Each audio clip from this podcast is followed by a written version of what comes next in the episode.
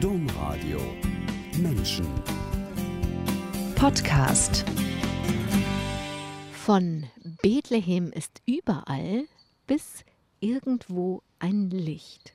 Die Lieder von Stefan Bauer, Theologe und Radiomacher, handeln von Licht und Schatten, von Geburt und Tod, von den Rändern des Lebens und von dem, was mit meine, in meiner Sprache gesagt, was dort an Hoffnung wohnt. Um diese Lieder, um diese Hoffnung und um Stefan Bauer soll es heute gehen in der Sendung Menschen. Herzlich willkommen, Stefan Bauer. Herzlich willkommen alle, die eingeschaltet haben. Am Mikrofon Angela Krumpen. Stefan, wir sind Kollegen im Domradio und duzen uns deswegen. Und deswegen duzen wir uns hier auch. Du bist mein Chef. Ja, ich bin einer von so ein paar Chefs, die wir im Radio haben, im Domradio.de haben, das weißt du ja. Ich bin, glaube ich, nicht dein direkter Vorgesetzter, aber natürlich, ähm, wir arbeiten so lange zusammen und äh, ja, ich finde das, ich sehe uns als Kollegen. In erster Linie mal. So, als Kollegen sitzen wir jetzt auch hier und kennengelernt haben wir uns vor vielen Jahren. Da haben wir beide noch nicht beim Domradio gearbeitet, sondern noch in anderen Kontexten. Aber damals bist du tatsächlich zu mir gekommen und hast mir ein Lied gebracht. Und weil das so ähm, typisch für dich ist, habe ich gedacht, vielleicht fangen wir mit dieser Geschichte an. Du standst in der Tür und hattest ein Lied in der Hand. Ja, du arbeitest damals bei Radio Köln als CVD, glaube ich, ne? Chefin vom Dienst. Ich kam zu dir, weil wir beide einen sehr lieben Freund äh, gemeinsam kennen, das ist der Stefan Quielitz. Der leitete damals eine der ersten Radiowerkstätten im Erzbistum Köln, die es damals gab, Anfang der 90er. Und ähm, damals habe ich dieses Lied Bethlehem ist überall geschrieben und habe das mit einem Freund im Wohnzimmer zusammen ein bisschen aufgenommen, produziert und hatte das mit in die Radiowerkstatt gebracht und der Stefan äh, hörte sich das an und fand das irgendwie, hat ihm total, hat ihm gefallen, so ein kölsches Weihnachtslied und so ein bisschen mit textlichem Inhalt, sag ich mal, nicht nur so tralala. Und kam dann auf die Idee, weil er schon damals wöchentlich zu euch diese Bürgerfunk-Magazin-Bänder, damals waren das noch Bänder, mal höre und staune, heute ist das alles digital, schon lange jetzt, Jetzt haben wir keinen Bandsalat mehr. Das stimmt. Bandsalat haben wir nicht mehr. Damals hätte sein können, aber er hatte dann die Idee, als er dieses Magazin wieder mal für die Woche rund um Weihnachten da abgeben wollte, das tun wir mit da drauf. Und ich glaube, da habt ihr bei Radio Köln, seid ihr da irgendwie drauf aufmerksam geworden. Und dann bin ich nochmal zu euch gekommen, oder das war dann der erste Besuch, genau, wo ich mit diesem Lied dann stand, weil du oder ein Kollege, wahrscheinlich du, die Idee hattest, Mensch, so ein schönes äh, kölsches Weihnachtslied, das war ja wie gesagt, 90er, Anfang der 90er. Dann war das mit den Kölschen Weihnachtsliedern auch gar nicht so wie heute. Heute macht ja fast jede Kölsche Band ein Weihnachtsprogramm und so. War damals noch nicht. Das war euch aufgefallen, der Text war euch aufgefallen und dass es auch ganz gut produziert war. Dafür, dass es eine Wohnzimmeraufnahme war, war es schon ganz gut. Und dann habt ihr mich eingeladen. Und es gibt diese schöne Geschichte dazu. Ähm, da waren meine Zwillinge gerade geboren. Und ähm, die Inga, meine Frau, erzählt mir immer, als, als die mich dann bei euch im Radio gehört hat, die Kleine, die eine von den beiden Zwillingen, hat die so richtig, ah, irgendwie, als sie so ein Lebenszeichen von sich gegeben, als wollte sie sagen, da ist doch der Papa im Radio. ja, und das war unsere erste Begegnung damals, genau. Bei Radio Köln, ja. Ja, und ich habe gedacht, das ist, da ist so ganz, da kommt so ganz viel zusammen. Da kommt das Radio, und aber als Radiomacher, mit allem Respekt, Herr Chef, hätte ich dich, glaube ich, nicht angefragt, sondern ich habe dich angefragt, weil du dein Leben in so eine Kölsche, also als kölsch-katholischer Liedermacher, das, was dir begegnet, eben verarbeitest. Und du hast gerade schon gesagt, da waren gerade die Zwillinge geboren, dass ich glaube, das, was ähm, mich oder uns beim Hören damals angerührt hatte, das ist das Echte da ist auf einmal was ganz Echtes. Irgendwas auf einmal ist da, wo es, ja, Bethlehem, Krippe, bla, Geburt, ja, immer so, aber das war echt. Und es war eben auch insofern echt, als du gerade Vater geworden warst. Ja, ist auch so. Also es stimmt, dass äh, mir hat das schon mal auch einer, einer gesagt, dass ich in der Musik irgendwie am echtesten eigentlich fast wirke oder auch am leidenschaftlichsten. Das äh, ist mir irgendwie nahegegangen. Also da merkt man so eine Passion in der, in der Sache. Das Radio machen, das Journalistische oder was ich gerade bei domradio.de mache, ist ja viel mit Theologie und Gottesdienst übertragen. Das mache ich sehr gerne. Aber so eine richtige Passion, so eine Leidenschaft, äh, die habe ich, glaube ich, dann damals von Anfang an äh, beim Liedermachen und beim Singen so entwickelt. Ich würde gerne noch ein bisschen bei dem Lied bleiben, weil ich finde, daran kann man fast alles schon entwickeln.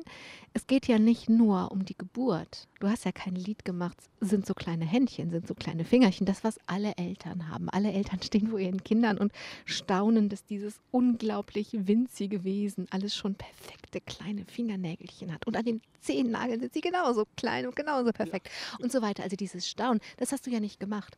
Du hast es ja mit Bethlehem, also mit Weihnachten, also mit einer und an der Stelle auch nicht mit dem kitschigen Weihnachten, sondern mit dem echten Weihnachten, mit dem christlichen verbunden. Das heißt, du hast das in deinem Leben, das Ereignis in deinem Leben genommen und das Echte darin mit der echten Transzendenz verbunden. Ja, im Grunde ist es so. Also es war damals schon irgendwie immer so mein Anliegen, gerade zu Weihnachten. Das ist anscheinend so das Fest, was mich da am meisten wohl auch bewegt, den Menschen irgendwie von dieser uralten Botschaft, die ja irgendwie jedes Jahr gleich ist, neu zu erzählen. Und zwar eben nicht kitschig, Krippe und äh, lockiges Haar und der Jüngling, sondern zu gucken, was war das denn für eine Situation? Gerade in dem Lied kommt das ja vor. Ne? Das fängt ja an mit Apple vom Isel und Leish, also so die Kacke von einem Esel und kaum ein Licht und es ist dunkel und muffig und da sind zwei Menschen unterwegs, völlig irrsinnig, welchen Weg die da zurücklegen durch Matsch und Lehm. Und dann zu gucken, das ist doch eigentlich auch noch eine Lebenssituation, die es heute gibt, dass Menschen sich auf Wege machen, die ganz schwierig sind und die aber trotzdem von der Hoffnung leben. Und, und das war ja eigentlich so damals, glaube ich, bei Maria und dem Jupp, würde man jetzt sagen, Maria und Josef ja auch der Fall. Ne? Und darum ist ja Bethlehem tatsächlich überall. Da kam ja auch der Titel durch zustande. Und ähm, das ist, glaube ich, ich habe mehrere Lieder im Grunde rund um Weihnachten inzwischen geschrieben. Äh, dieses Bethlehem ist überall, ist tatsächlich so eins der vielleicht gelungensten. Nicht nur, weil es dann eben auch äh, bei Radio Köln gelaufen ist. Das war ja auch sozusagen mehr ähm, der Glücksfall, dass der Stefan äh, uns zusammengebracht hat. Dass das Lied eine kleine Karriere gemacht hat, das kommen wir gleich noch drauf. Ich würde gerade einmal dabei bleiben, weil wir reden jetzt ja im Mai darüber. Wir reden, ja. wir reden zu einer ganz anderen ja. Jahreszeit darüber, aber das finde ich gar nicht schlimm. Im Gegenteil, ich finde es ganz schön, weil das, worum es geht, darf ja nicht nur einmal im Jahr im Winter passieren. So ist es, genau. Das sind ja im Grunde, das ist ja aber oft bei den Kölschen Liedern so, wo man denkt, die sind immer so arg fixiert, entweder tatsächlich inzwischen auf Weihnachten oder eben auf Karneval. Und das, das stimmt für viele Titel, aber längst nicht für alle. Und wahrscheinlich diese, die ich so äh, für Weihnachten gemacht habe, sind aber Lieder, die kann man eigentlich von ihrer Botschaft her übers ganze Jahr singen. Weil sie eben davon erzählen, dass Menschen oft in so einer, in so einem Ausgeliefertsein sind und äh, in eben das, was wir Gott nennen, letztlich Halt finden. Und in, bei Weihnachten ist es dann eben diese wunderschöne Botschaft, dass Gott sich mit uns so solidarisiert dass er selber Mensch wird und eigentlich deswegen mit uns Wege gehen kann. Auch die dunklen und die schweren. Und darum, ja, ist das vielleicht auch mit Weihnachten so dieser Punkt, wo ich oft öfter kreativ geworden bin in den letzten Jahren. Ne? Du hast gerade gesagt, ausgeliefert sein, also in der Dunkelheit ausgeliefert sein. Für mich ist das das Versprechen, dass das Licht immer da ist. Genau. Egal wie dunkel es ist. Ja, aber du musst, äh, manchmal ist es schwer, es zu sehen. Das ist das ja. Ne? Also man darf ja auch nicht alles nur so dann idealisieren. Als Christ hat man Zweifel. Als Christ ist es manchmal auch dunkel. Und auch wenn ich sage, ich bin ein gläubiger Mensch, was ich sicherlich bin, ist es auch immer der suchende Mensch. Und der muss auch im Dunkeln schon mal ein Licht suchen. Es ist nicht immer unbedingt direkt äh, erlebbar, greifbar und mit den Augen wahrzunehmen. Nee, also ich würde nie sagen, dass es nicht dunkel und nicht kalt ist. Da, wo es dunkel ist, ist es auch kalt. Sondern das ist so, aber das Versprechen ist in dem, dass es dunkel und kalt ist, ist es ist irgendwo das Licht, auch wenn man es vielleicht suchen gehen muss. Genau. Das ist auch genau das, was, glaube ich, in dem Lied drinsteckt und äh, in manchen anderen vielleicht auch. Immer so, ja, letztlich ist das so diese Hoffnung auch, ähm, dass das menschliche Leben in seinen kalten Phasen, in seinen dunklen Phasen letztlich immer doch getragen ist von sowas wie etwas Hellem, was Warmen. Und, und, und das ist das, was ich auch mit, mit in, in Gott gehalten sein verbinde. Ja? Und das kommt dann in solchen Liedern zum Ausdruck, ja. Ähm, das Licht kann man suchen gehen, aber den Klang, Den suche ich jetzt. Also ich finde, jetzt hast du so viel über das Lied gesprochen. Wir sitzen hier in einem Garten und du hast deine Gitarre dankenswerterweise mitgebracht, ausgepackt und schon gestimmt. Ich werde auf gar keinen Fall das Lied auf Kölsch ansagen. Ich sage, Bethlehem ist überall und wenn du willst, kannst du es nochmal ansagen, aber ich würde jetzt gerne was hören. Also auf Kölsch würde man jetzt sagen, Bethlehem ist überall. Ich weiß sogar noch, war auch noch eine Anekdote zu dem Lied. Ich habe damals Bethlehem gesungen. Bethlehem ist überall. Das ist so in der ersten Version, glaube ich. Und ähm, wenn wir nachher noch darüber sprechen, dass das Lied so eine ganz kleine Karriere gemacht hat in Köln, äh, dann gab es eine andere Version, die das mit Bethlehem ausgedrückt hat. Und dann habe ich gedacht, ja, klingt eigentlich richtiger. Ob, richtig, ich, ob es richtig ist, weiß ich gar nicht. Kleiner Spoiler, geht gleich noch um Karriere. Jetzt geht es erstmal darum, Bethlehem ist überall. Fühle ich mal an, genau. Also hier im Garten, mal gucken, wie es klingt. Ich hoffe, es passt einigermaßen. Äpfel vom Esel und Kaumelisch. Ne richtige Hunger, schon so lang nicht mehr Fleisch. Zitternde Gestalt, du wirkst schon so furchtbar alt in dem Loch. Schon so lange wäre es unendlich zu Sinn. Wie ne Lebenswäsch, ob der mich bin. Trostlose Zick, bald ist es zu weg und ich fall.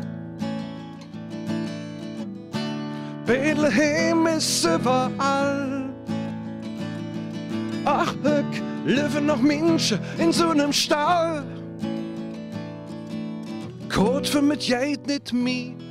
Ich weiß wega, aber nicht wie. Ich bin in Bethlehem. Armut und Angst, Flucht und Krieg. Na richtig, schon so lang nicht mi Fleisch. Und trotzdem Mut zu glauben, in dem Dunkel wie Glöwe, dass es noch jetzt gibt. Was man nicht berechnen, kalkulieren kann. Wo man sich fallen lässt und weiß dann, hier bin ich zu Hus, frei ohne jed Muss, werd ich Mensch. Bethlehem ist überall. Ach, ich lebe noch Menschen in so einem Stall, die trotzdem hoffnungsvoll sind, die noch leben voll von Sinn überall. Du, die trotzdem hoffnungsvoll sind, die noch leben voll von Sinn überall, überall, überall. Überall, selbst hier im Garten. Die Karriere, die das Lied gemacht hat. Ich finde du sagst eine kleine Karriere, aber ich finde die eigentlich gar nicht so klein. Ach ja, wie man es so nimmt. Äh, ich, das war damals eigentlich auch ein größerer Zufall. Es ging um eine Verkündigungssendung Sendung und wir sollten Promis in Köln dafür finden. Ich glaube, das war noch mit, auch mit dem Kollegen Stefan Quilitz in Zusammenhang. War das. Und dann dachte ich, ach, ich kenne einen von den Höhnern. Weil ich bei dem als kleiner Jung mal ein bisschen Trompete gelernt habe. Als die Höhner so gerade mit ihrer Karriere anfingen, da, seitdem kennen wir uns und dachte ich, ach, wenn wir einen von den Höhnern nehmen, klappt das schon.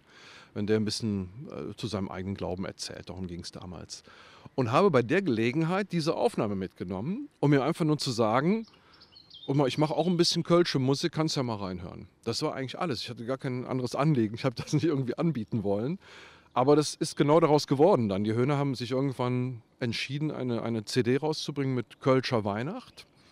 Und der Peter Werner von Höhner, der war das damals, der hatte dann anscheinend die Aufnahme noch irgendwo in der Schublade rumfliegen. Und dann haben die Höhner sich gesagt, ach, das ist eigentlich hat das schon so Potenzial. Wir würden das gerne sozusagen in unserer Version dann aufnehmen. Ich muss auch zugeben, wie das so ist am Anfang, war man, ah, mein, mein Lied, mein Gott, ne, ist das weg und nicht mehr da.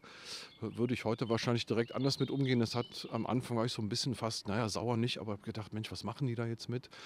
Jetzt aber auch in dem Abstand, wo ich sage, es ist eine schöne Version, mir gefällt die eigentlich auch von Höhner, ist sehr akustisch gemacht mit der Gitarre. Und ähm, tatsächlich ist das auf dieser ersten Höhner Weihnachts-CD bis heute zu hören. Und ähm, ja, ich höre es auch dann teilweise bei euch, bei, äh, bei euch sag ich schon, bei Radio, bei domradio.de läuft es immer mal wieder in der Weihnachtszeit ähm, oder bei Radio Köln oder auf den Weihnachtsmärkten in Köln. Ich habe es auch schon ab und zu dann auf den Weihnachtsmärkten gehört. Das ist natürlich schön. Also man freut sich dann doch zu sagen, ach, das ist eine gute Aufnahme geworden und die Botschaft, um die es mir ja dann ging und geht, die ist dann zu hören. Das ist schön. Das ist ein Lied von dir, was dir dann unterwegs begegnet. Genau. Peter Werner hast du gerade schon gesagt, also die Höhner sind ist eine kölsche Musikgruppe. Ich glaube, spätestens seit der Handball-Weltmeisterschaft kennt die jeder, oder?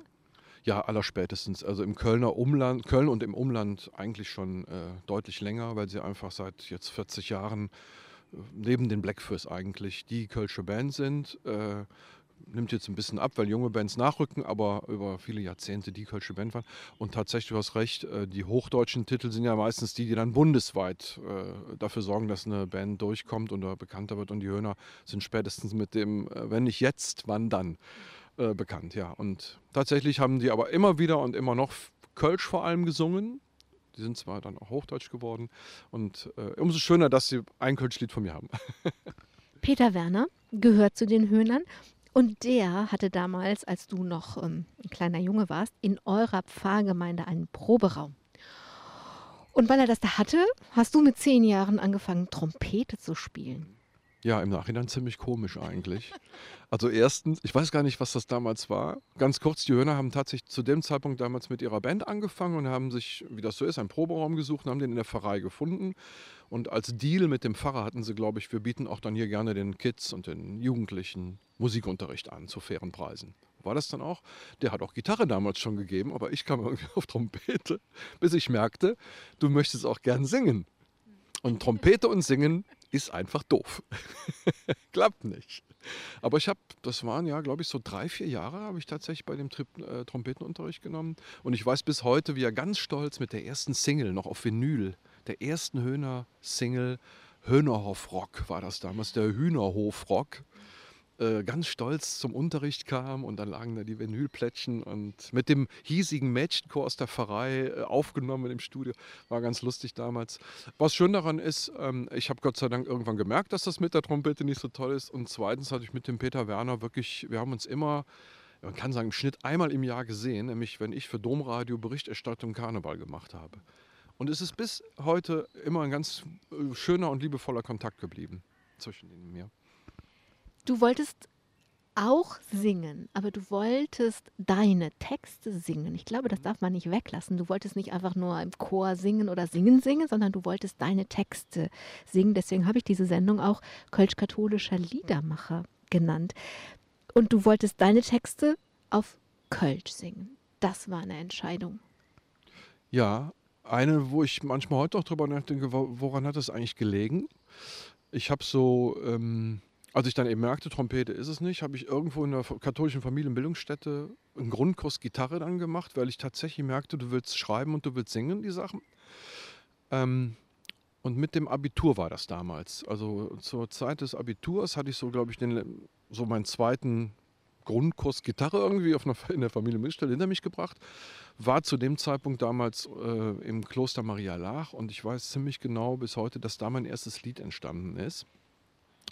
Und im Nachhinein wundere ich mich tatsächlich, warum habe ich es auf Kölsch geschrieben. Es gibt eigentlich nur die Erklärung, Kölsch war mir nicht fremd, weil ich gerne kölsche Musik gehört habe.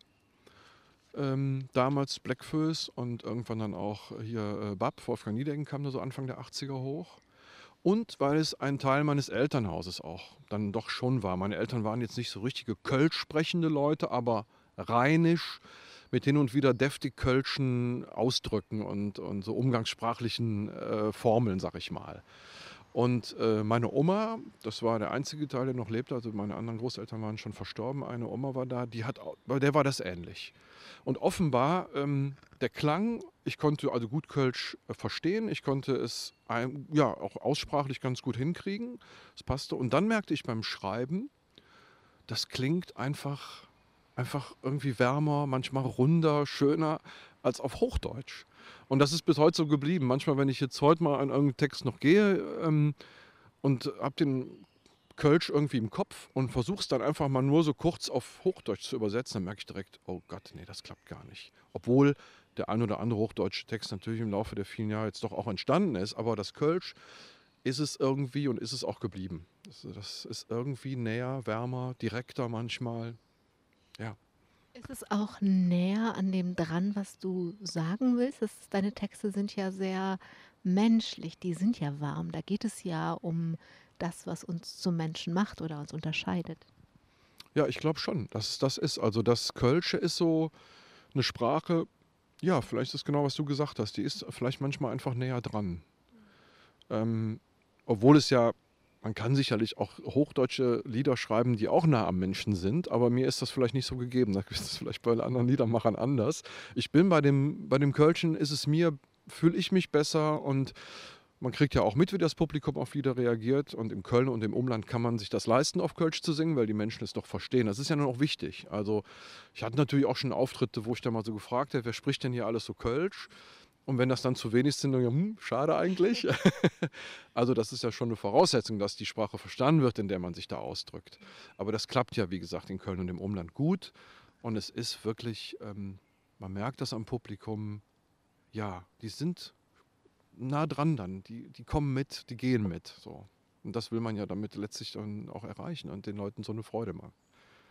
Was du gerne machst, ist Lieder verschenken. Ich finde das sehr persönlich. Also ich glaube, persönlichere Geschenke gehen eigentlich kaum. Und ich habe mich gefragt, wann machst du das denn? Wann kommt dir denn ein Lied in den Sinn?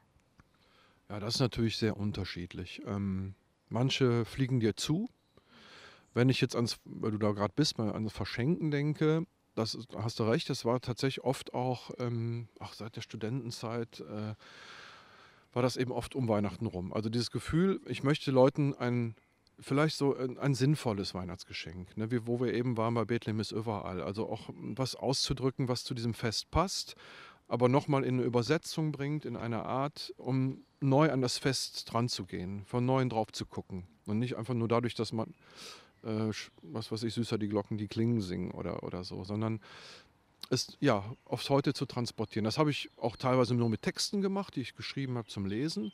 Aber das Singen war mir eben dann immer das Nächste und, das, und äh, ja, fühlte ich mich auch am wohlsten mit. Und dann habe ich natürlich schon manchmal auf den Kalender auch geguckt, wenn ich wirklich das Anliegen hatte, dass dieser willst du das wieder machen, ganz gerne. Guck doch mal. Also ich weiß, dass ich einige Weihnachtslieder sogar im Sommer geschrieben habe. Also so wie wir jetzt hier in diesem Garten sitzen Anfang Mai. Ähm, es kann, kann gut sein, dass ich in, in, in, drei, vier Wochen, wenn ich mal vielleicht ein bisschen Urlaub habe, ich war Anfang Juni äh, zum Beispiel wieder eine Woche ins Kloster Ettal, da kann sowas dann passieren. Ja, dann, und dann, dann ist es immer ähm, die Frage, welcher Moment ist das? Was ist der erste Leitgedanke? Also bei mir entstehen die da oft dadurch, dass ich einfach ein bisschen rumklimpere. Und dann, wenn dann sozusagen, wie man so schön sagt, die Muse dich küsst, dann hast du eine Zeile, hast eine Refrain-Idee und damit geht's los. Und dann entwickelt sich das manchmal ganz schnell und unproblematisch und manchmal legst du es noch x-mal weg, bleibst an der Zeile immer wieder hängen, schreibst sie vielleicht gar nicht auf oder viel zu spät, damit es sich weiterentwickelt. Das ist sehr unterschiedlich, ne?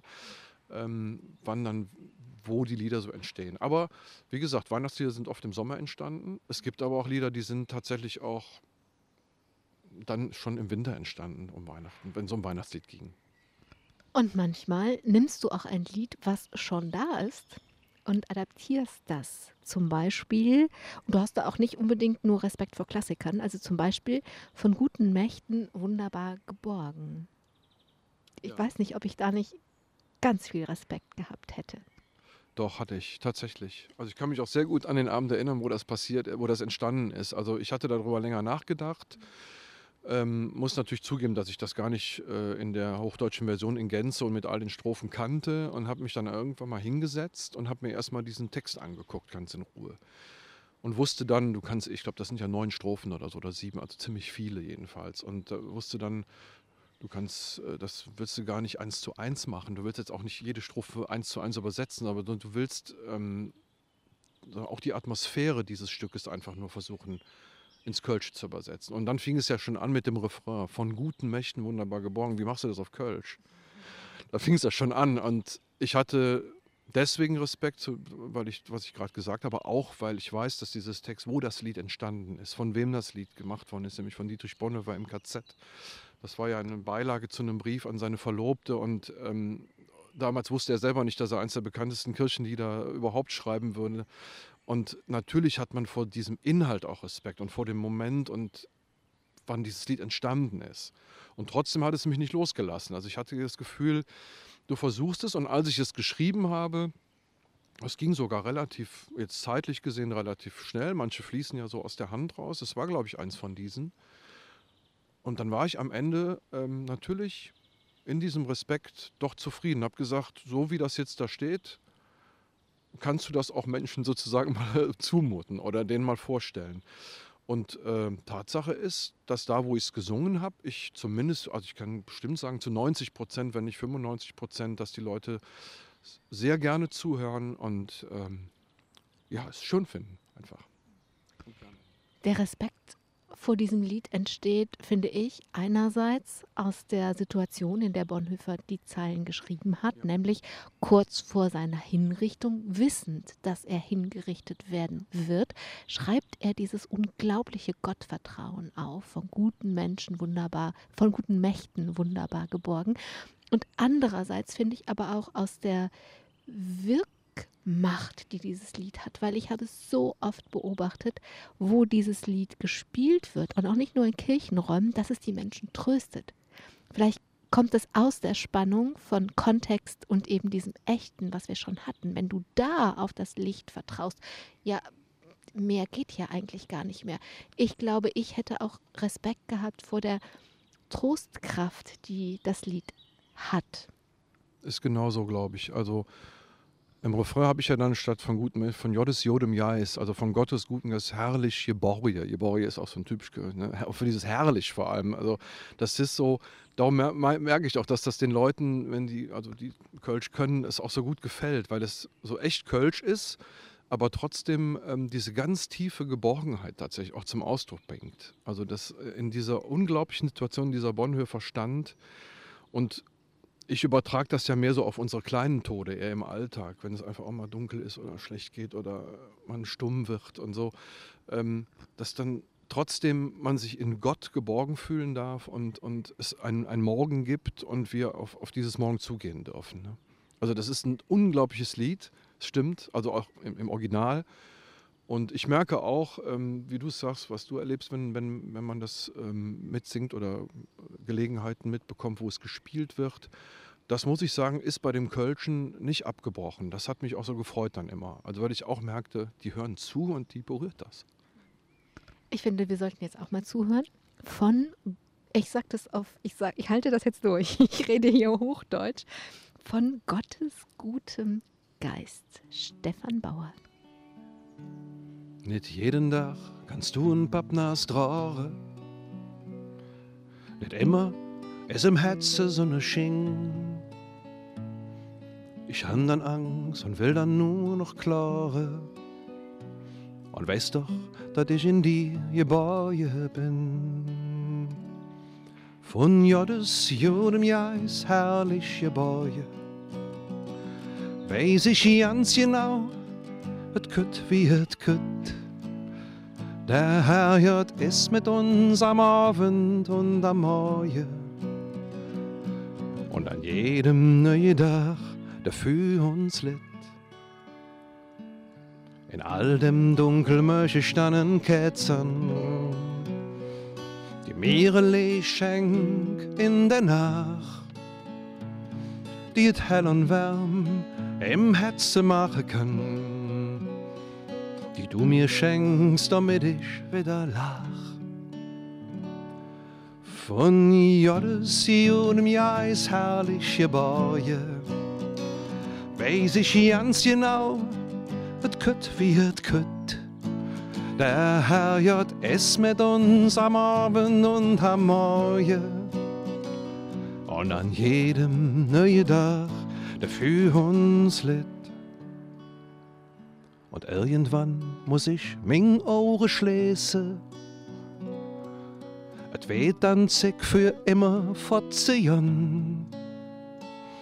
Du vielleicht kann ich da dann ja nicht begreifen. Aber ich weiß, dass ich da boffe für dir stand. von Jodesjuden Jais herrliche Bäue. Weiß ich ganz genau, kütt et kütt. Der Herr ja das mit uns am Abend und am Morgen. Und an jedem neuen Tag dafür uns litt. Und an jedem neuen Tag dafür uns litt.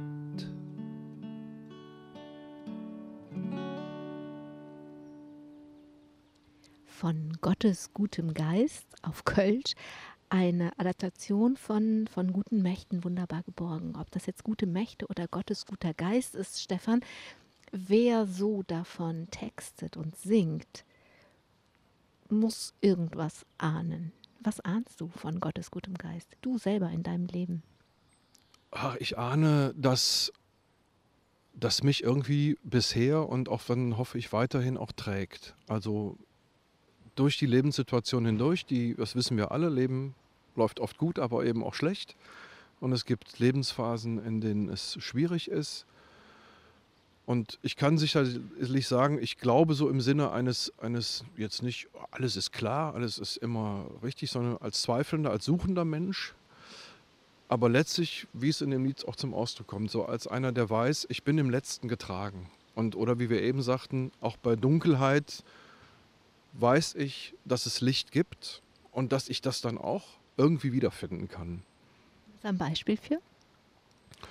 Also zum Beispiel ähm, bei, in meinem Leben gab es auch äh, Beziehungsprobleme zum Beispiel, wo man dann äh, sagt, Mensch, ist das hier alles noch richtig? Ist das, passt das so? Ne? Ist, das, ist, das, ist der Weg, den du da einschlägst mit, mit deinem Partner der richtige?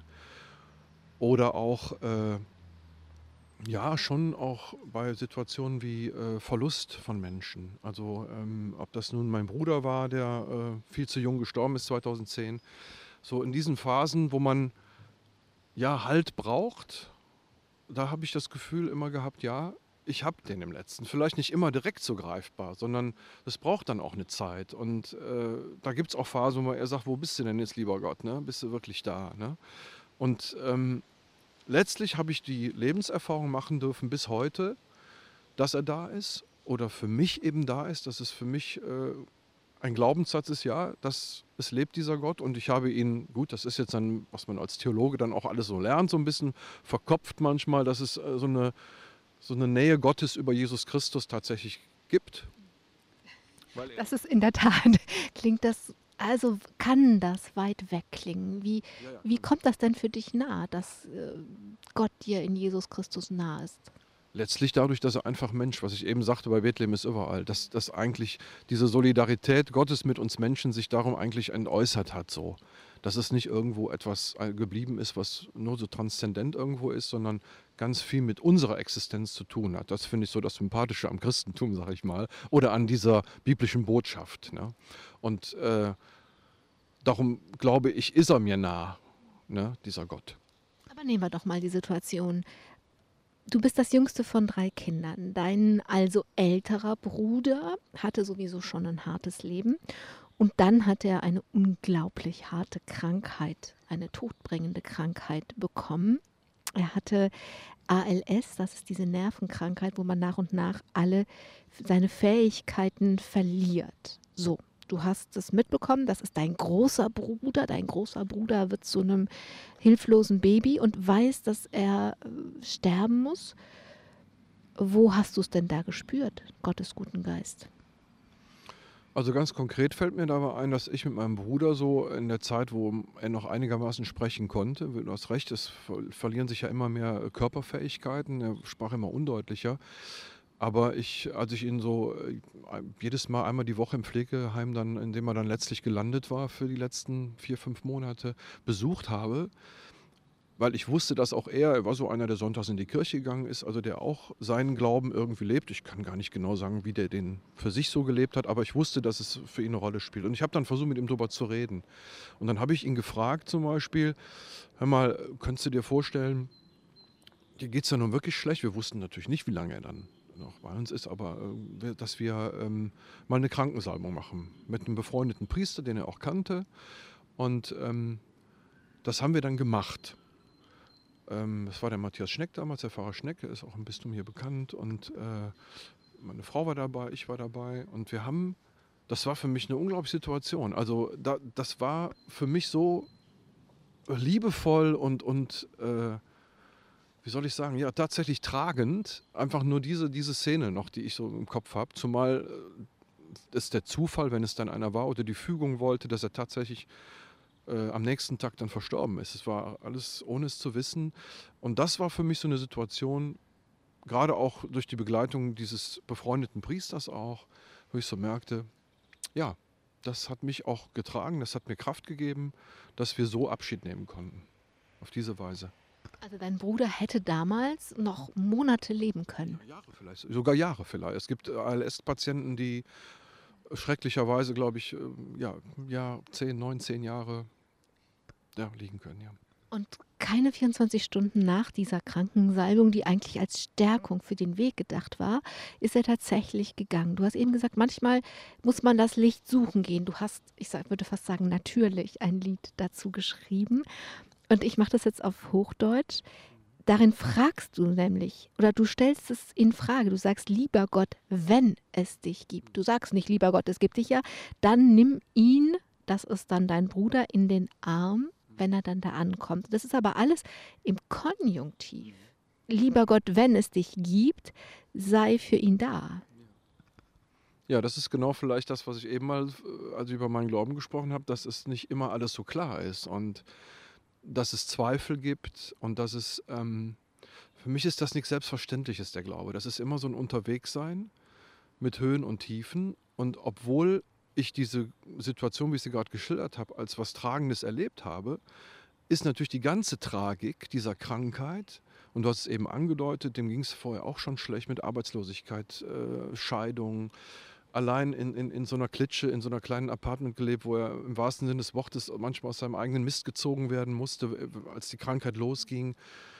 Da kann man auch natürlich zweifeln an einem Gott, warum der dann sowas ja auch zulässt. Und darum habe ich das anscheinend, also wenn ich das heute so lese, ist ja einige Zeit jetzt her, das kam schon dann auch aus tiefem Herzen. Wenn, ich, also wenn man die Strophen jetzt alle durchgeht, wird man auch die Botschaft hören, ich, ich, ich glaube, gegen den Zweifel ankommt. Da glaube ich sogar wortwörtlich vor in, in einer Stelle. Also ich glaube jene, der Zweifel an, ähm, dass, dass du gut angekommen bist. Also, aber im Refrain steht ja erstmal, lebe J, wenn es dich jetzt nimmen in der Arm und halten schön wärmen. Das habe ich ihm gegönnt, auch wenn es vielleicht in dem Moment mir vielleicht sogar teilweise schwer gefallen ist, dass wirklich gerade zu glauben, dass er da oben gut jetzt angekommen ist, nach dem ganzen Mist, den er da erlebt hat. Ich finde es erstaunlich, dass du überhaupt so dich, äh, also so viel, so viel Licht in deinem Leben siehst und auch mh, mm, dich auf diese Ebene so eingelassen hast, auf die auf die transzendente Ebene. Denn das hätte auch ganz anders sein können. Du hattest nämlich einen Pfarrer, der hätte dich auch das Fürchten lehren können. Ja, das war so einer von der richtig alten Schule. Ähm, der war ja so, in, so aus, der, aus der Retrospektive jetzt ziemlich schräg drauf, sage ich mal, würde ich heute sagen. Und gerade weil es so eine aktuelle Diskussion ist, auch beim Thema Sexualität, war es sehr eigen. Punkt war der, äh, ich war damals Messdiener wie das so eigentlich die typisch katholische Sozialisation so in Köln, glaube ich, war, im Judenheiligen Köln. Bin Messdiener geworden, damals noch mit vielen, vielen anderen. Wir waren ja damals noch viele, leider heute nicht mehr so. Ähm, und für diesen Pfarrer war es klar eigentlich, zumindest hat, ja, das war so, für ihn sind Messdiener potenzielle Priesteramtskandidaten. Für den war klar, wenn einer bei mir Messdiener ist, also zumindest jeder Zweite muss da irgendwie landen. Und ich war dann auch noch einer von seinen Lieblingsmessdienern und dann für die, für die erst recht, die er mochte, die mussten ins Priesterseminar. Was natürlich dazu führt, dass alles, was äh, diesem äh, Ziel irgendwie widerspricht, also Interesse an Mädchen ab einem bestimmten Alter, das ist nun mal irgendwie ziemlich normal, würden wir alle sagen, 14, 15 oder sogar ein bisschen früher, das wurde strikt verboten. Und ich weiß noch, äh, einmal hat er uns sogar gesagt, äh, der wusste genau, was in der Bravo drin war, in dieser Zeitung, die Bravo, ne? Aber wir dürfen das auf keinen Fall. Wir durften das auf keinen Mal kaufen und lesen. Also solche Sachen, wirklich. Und äh, muss man auch sagen, er war so einer, der ein bisschen jähzornig werden konnte. Also ich sag mal, wenn er total nervös war, zum Beispiel vor großen Gottesdiensten der Sakristei, da gab es auch schon mal einen Nackenschlag, wenn einer sich nicht benommen hat. Tatsächlich also jemand, von dem es Gott sei Dank dann passiert ist, dass ich mich irgendwie von ihm distanzieren konnte. Ich glaube, wenn ich da hängen geblieben wäre, wäre irgendwas fürchterlich schief gelaufen. Das ist es dann Gott sei Dank nicht. Du hast recht, also es hätte auch ganz anders laufen können. Es gab Gott sei Dank auch andere Menschen, denen ich dann begegnet bin in der Kirche. Es gab dann Gott sei Dank einen Kaplan, da kommen wir gleich drauf, den hast du auch schon genannt, diesen Kaplan. Aber was ich einfach nochmal, also warum mich das so erstaunt ist, weil du bei diesem Pfarrer, der eine ganz zentrale Person für dich war, dein Vater war viel unterwegs auf Reisen in ganz Europa und der hatte eben auch so eine Vater- Position in deinem Leben und etwas Väterliches auf jeden Fall. Das wollte er so und das hast du ihm auch so erlaubt. Ähm, der hat zum Beispiel, also hast von den Nackenschlägen schon, schon erzählt. Und auch in der Grundschule hat er euch im Religionsunterricht geschlagen, hast du erzählt. Ähm, das ist ja das Gegenteil von dem, wovon du singst, von dem Geborgensein, von der Wärme. Also wenn jemand etwas anderes verkörpert, also buchstäblich verkörpert, als er predigt, dann geht das ja meistens schief. Also das ist das, was mich so wundert. Und nicht schief gegangen ist es, weil ein junger Kaplan kam, der eben dann, wo das Verkörpern und das Reden in eins gefallen ist. Ja, Gott sei Dank. Wirklich Gott sei Dank. Sonst, oder was heißt Gott sei Dank? Es wäre dann anders gelaufen, das weiß ich ja nicht, sehr Hypothet. Aber tatsächlich habe ich eben erwähnt, das war der Matthias Schneck. Das war so eine ganz, eigentlich im Nachhinein humorvolle Szene, weil der kam als Kaplan genau zu diesem besagten Pastor, den ich gerade eben so beschrieben habe, und sollte bei ihm die Kaplanstelle antreten. Man kann sich denken, da sind wirklich zwei Galaxien aufeinander getroffen. Und der Matthias Schneck war damals, glaube ich, der, der, war gerade am Einziehen, da zog der schon wieder aus, weil es nicht geklappt hat. Also ich weiß noch, dass der Matthias, der war eigentlich eine charismatische Figur, also gerade auch für Kinder. Der hat auch viele Bücher über Kindergottesdienste geschrieben, ein ganz toller Religionspädagoge und so. Der wollte, glaube ich, nur die, da hat den Pfarrer damals gefragt, ob er den Kindergottesdienst übernehmen könnte. Und der, der Pfarrer natürlich, nee, Kinder sind ja meins, ne? Hat ihm gesagt, nee, gibt's nicht. Und dann ist der, der ist ausgezogen direkt. Ähm, was geblieben ist, diese Begegnung hat gereicht, ähm, dass ich äh, mit ihm in Kontakt bleiben konnte. Also ähm, das waren wirklich nur ein paar Wochen, wo der da vor Ort war und trotzdem, er ist dann auch in eine Pfarrei gegangen, Gott sei Dank, die nicht allzu weit weg war. Also von Lindenthal nach Braunsfeld, das ist nicht allzu weit und mit dem Fahrrad war ich dann auch mobil. Und wir haben dann äh, tatsächlich bis heute, das ist natürlich unterschiedlich in der Intensität und wie oft man sich sieht, aber gerade damals, und das war dann anscheinend auch nötig als Kontrastprogramm zu dieser anderen Figur, ähm, sehr, doch regelmäßig getroffen. Er wurde mein Beichtvater, wie man das so nennt, aber das in Gesprächen immer. Und wir haben viel auch gemeinsam noch unternommen. Und bis heute ist er mir ein wichtiger Gesprächspartner. Er ist bis heute so ein bisschen der Haus- und Hofpfarrer der Familie Bauer. Er hat also meinen Bruder beerdigt, er hat meinen Vater beerdigt vor zwei Jahren. Ähm, das macht er auch immer so liebevoll. Meine Nichte hat er verheiratet und deren Kind getauft. Also er ist dann immer auch da. Und tatsächlich, er verkörpert ein ganz anderes Kirchenbild und überhaupt auch oder, oder einfach einen, anderen Mann Gottes. Er ist für mich ein Mann Gottes. Der andere würde ich sagen, hm, ich will dem gar nicht unterstellen, dass er kein Mann Gottes ist, aber er hat ihn mir dann nicht gezeigt, diesen liebevollen Gott, sondern eher diesen strafenden, strengen Gott. Das war immer ne, so. Und der Matthias hatte die Fähigkeit, mir einen wirklich liebenden, barmherzigen Gott ja, bringen. Und der erstmal sagt, so wie du bist, bist du gut. Erstmal. Ne? Du wolltest dann ja auch Theologie studieren. Das hast du schon vor dem Abitur gewusst und dann einfach auch durchgezogen. Also das hatte damit zu tun, dass du Matthias Schneck getroffen hast und sein offenes Haus erlebt hast, dass du da immer hinkommen konntest, dass du so, wie du warst, in Ordnung warst. Das war vielleicht das Entscheidende, oder? Ich glaube schon, ja. Also das gerade, was du alles genannt hast. Also erstmal, ich darf so sein, wie ich bin. Natürlich äh, ähm, hält mich das nicht davor ab, mich auch zu entwickeln und, und weiterzuentwickeln. Aber dass ich nicht denke, du Böser, du, hast, du machst so viele Fehler und du bist eigentlich sündhaft. Das war irgendwie das, was dieser andere Pfarrer leider irgendwie auf meine Seele erstmal gepackt hat. Und das musste erstmal da weg. Ne? Und da war der Matthias eine ganz wichtige Figur. Und er war tatsächlich, er verkörperte für mich so ein, ein Stück Gemeinde damals, richtig noch Pfarrgemeinde vor Ort mit den Menschen dort, wie ich mir habe vorstellen können, das auch in den Beruf umzusetzen. Dadurch kam dieser Wunsch, Theologie zu studieren und dann eben auch auf Diplom in Bonn, um gemeint zum Beispiel eben Pastoralreferent zu werden. Also ich wusste auch, ich möchte nicht Priester werden. Ich wollte schon gerne Familie haben. Das war auch klar. Und dann waren diese typischen Laientheologen-Jobs, also diese Pastoralverwaltenden-Jobs, waren ja dann auch noch damals da und man konnte in Bewerberkreise kommen. Und darum war tatsächlich schon so in der 11., 12. Klasse für mich klar, nee, das machst du. Es war eben auch damit verbunden, dass du das weitergeben wolltest. Es war jetzt, also es war ein Interesse an Theologie, aber eigentlich schon tatsächlich in einer pastoralen Ausübung. Tja, und dann hast du geheiratet und die falsche Frau geheiratet. Dann hast du das ganze Studium gemacht, bist Diplom-Theologe geworden, aber durftest ganz am Ende nicht Pastoralreferent werden. Das stimmt. Das war dann auch nochmal so ein, ja, so ein, wie sagt man, Lebens, so ein Schicksal, auch ein kleines vielleicht. Oder ja, ähm, tatsächlich, meine Frau war zu dem Zeitpunkt noch evangelisch. Und ähm, ich muss auch ganz ehrlich sagen, ich war vielleicht auch ein bisschen blauäugig dann und habe gedacht, naja, bewirbt sich natürlich trotzdem. Also, und da wurde mir dann erst gewahr, ja, also das ist eigentlich ein Hindernis für diesen Job. Man kann aber im Einzelfall eine Dispens äh, beim Ortsbischof erfragen. Das ist eine kirchenrechtliche Möglichkeit. Und im Kölner Generalvikariat waren auf der Ebene der Personalchefs und, und der Leute, die die pastoralen Kräfte einsetzen, die waren der Überzeugung, der Bauer ist ein guter. Ähm, dem, das wollen wir gerne mal probieren mit dem, mit der Dispens. Also wir fänden das jetzt gut, wenn der den Job machen könnte. Damals war Kardinal Meister gerade in Köln angefangen. Also ich glaube erst so ein halbes Jahr oder ein Jahr war er da. Das war genau der Zeitpunkt. Äh, er hat es dann aber direkt auch komplett abgelehnt. Also es war klar für mich dann, das geht erstmal nicht, funktioniert nicht.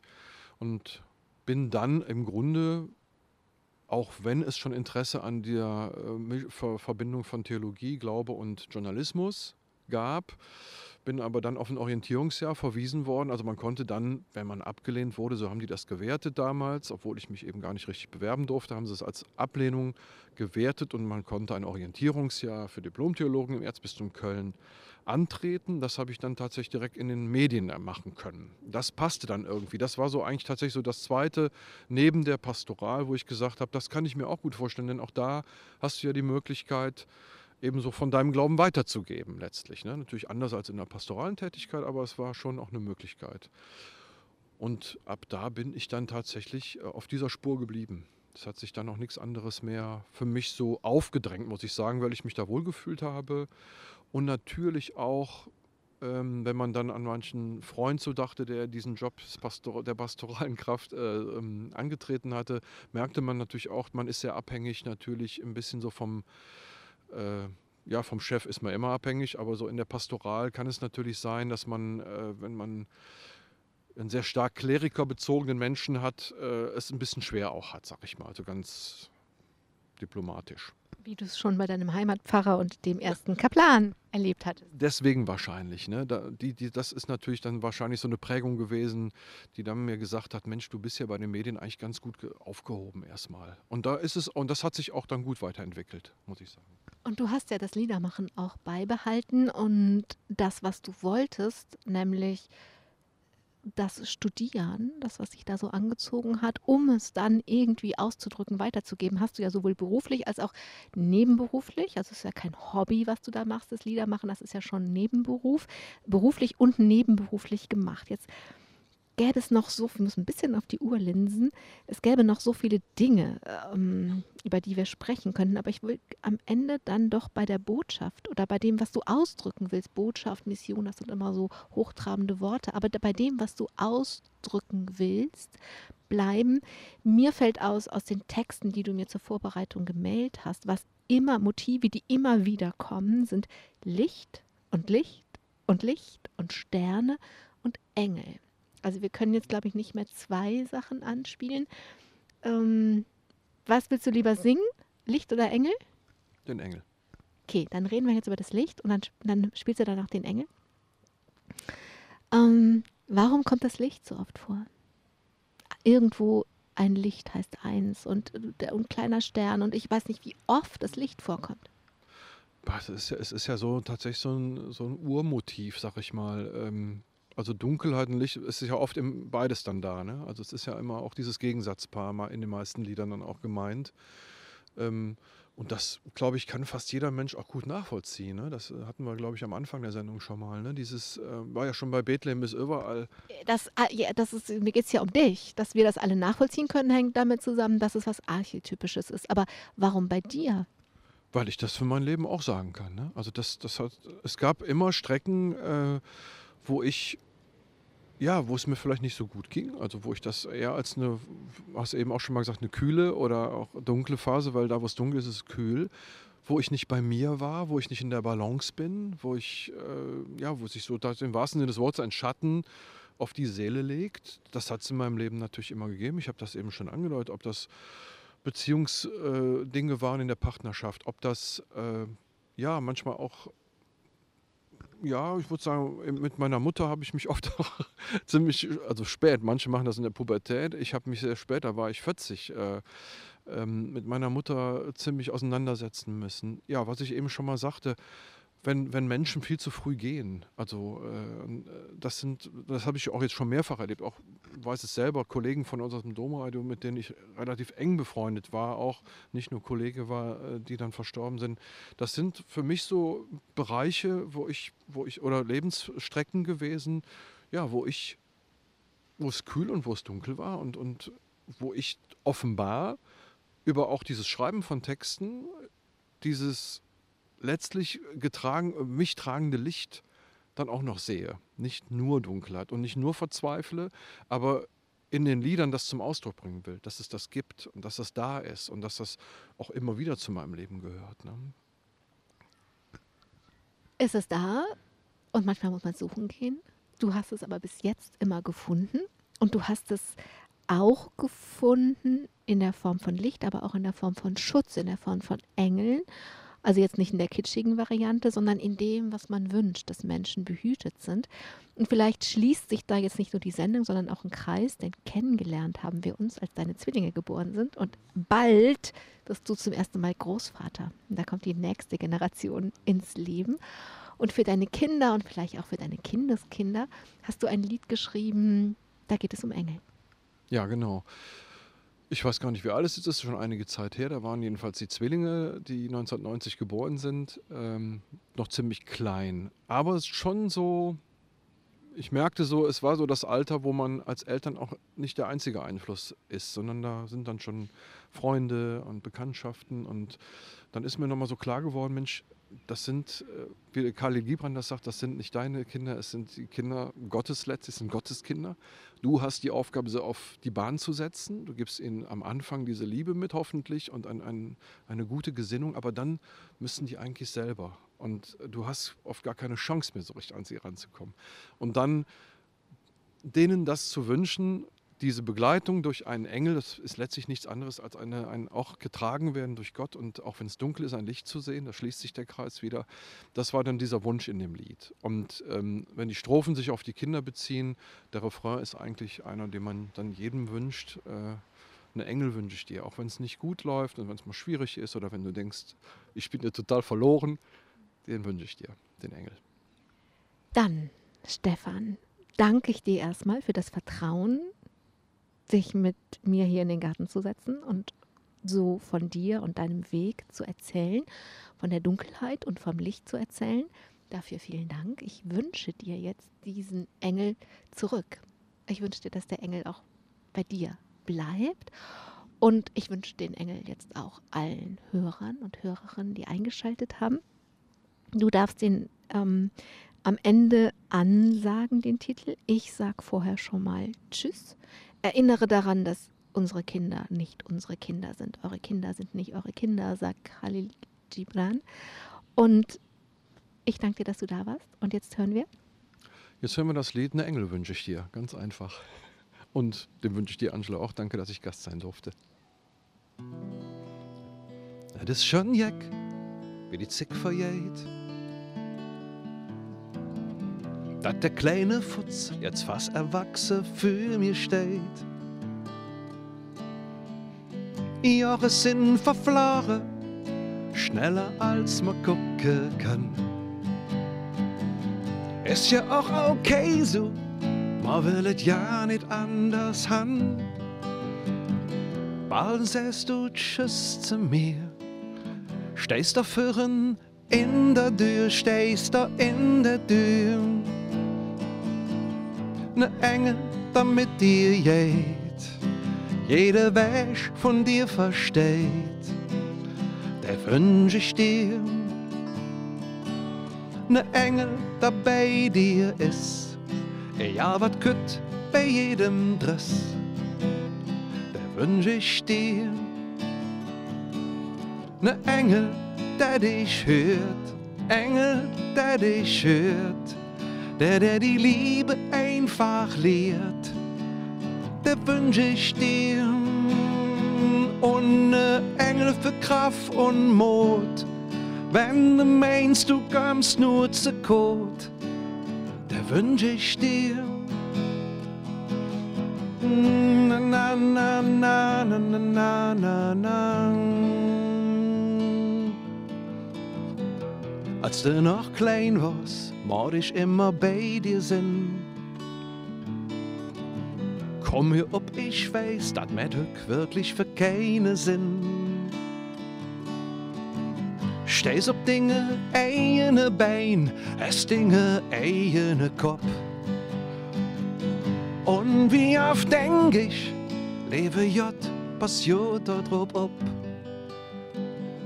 Nur im Hetze bin ich immer da. Und ich hoffe, dat ist dir klar, ist dir dat klar, ist dir dat klar. Ne Engel, damit dir geht, jeder Wäsch von dir versteht, der wünsch ich dir. Ne Engel, der bei dir ist, ja, wat kütt bei jedem Dress der wünsch ich dir. Ne Engel, der dich hört, der, der die Liebe einfach lehrt, der wünsch ich dir. Und ne Engel für Kraft und Mut, wenn du meinst, du kommst nur zu kurz, der wünsch ich dir.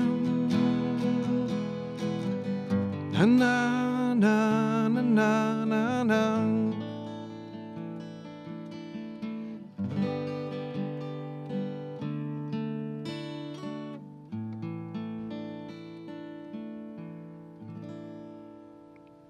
Domradio Podcast. Mehr unter domradio.de slash podcast.